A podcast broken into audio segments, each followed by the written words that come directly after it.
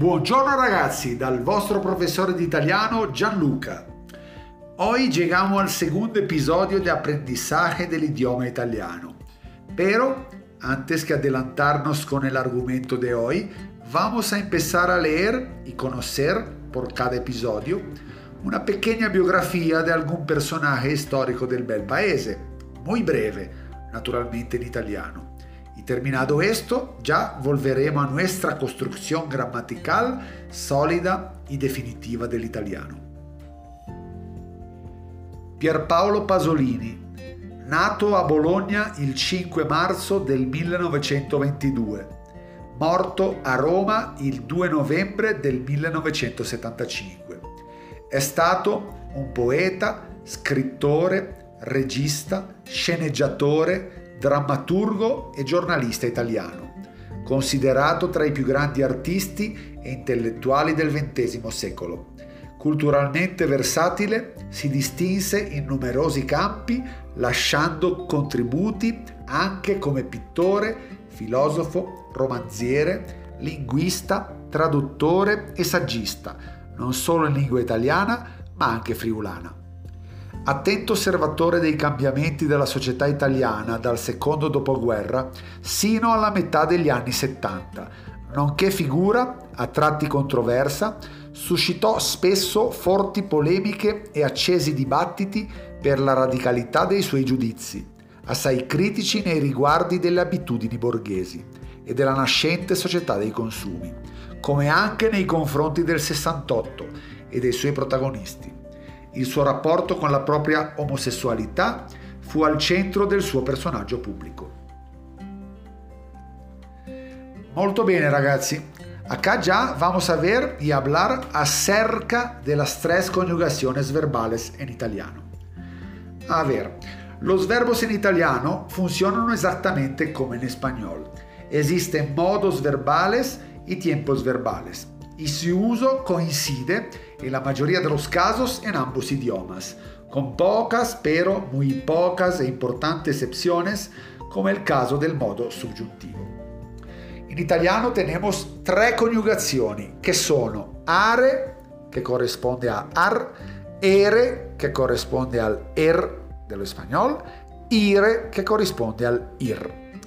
Quando hablamos del modo infinitivo, corresponde al español, en questo caso al italiano infinito, y su utilización equivale en ambos idiomas.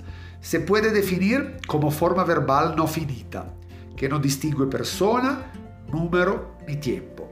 Una forma apta para expresar la idea de una acción como una acción general, sin especificar la circunstancia de su realización particular. Vamos a tomar ahorita como ejemplo los verbos regulares. Entonces, y verbi regolari. Quiere decir verbos expresados al presente del modo indicativo, o sea, el modo de la realidad, de la realtà, siguiendo siempre la misma regla. Molto bene ragazzi, vamos a ver aprender el verbo cantare al presente del modo indicativo. Io canto tu canti, lui canta, lei canta, noi cantiamo, voi cantate, loro cantano. Acá para notar que nella persona ellos, loro, l'accento cae en la terzultima sílaba y no en la anteúltima como en todas las demás personas. Esta es una regla que hay que seguir per los tiempos presente, imperfecto en particular. Muy bien, vamos a repetir otra vez. Prendiamo ejemplo otro verbo are. Il verbo, por ejemplo, mangiare. Io mangio, tu mangi, lui mangia, lei mangia.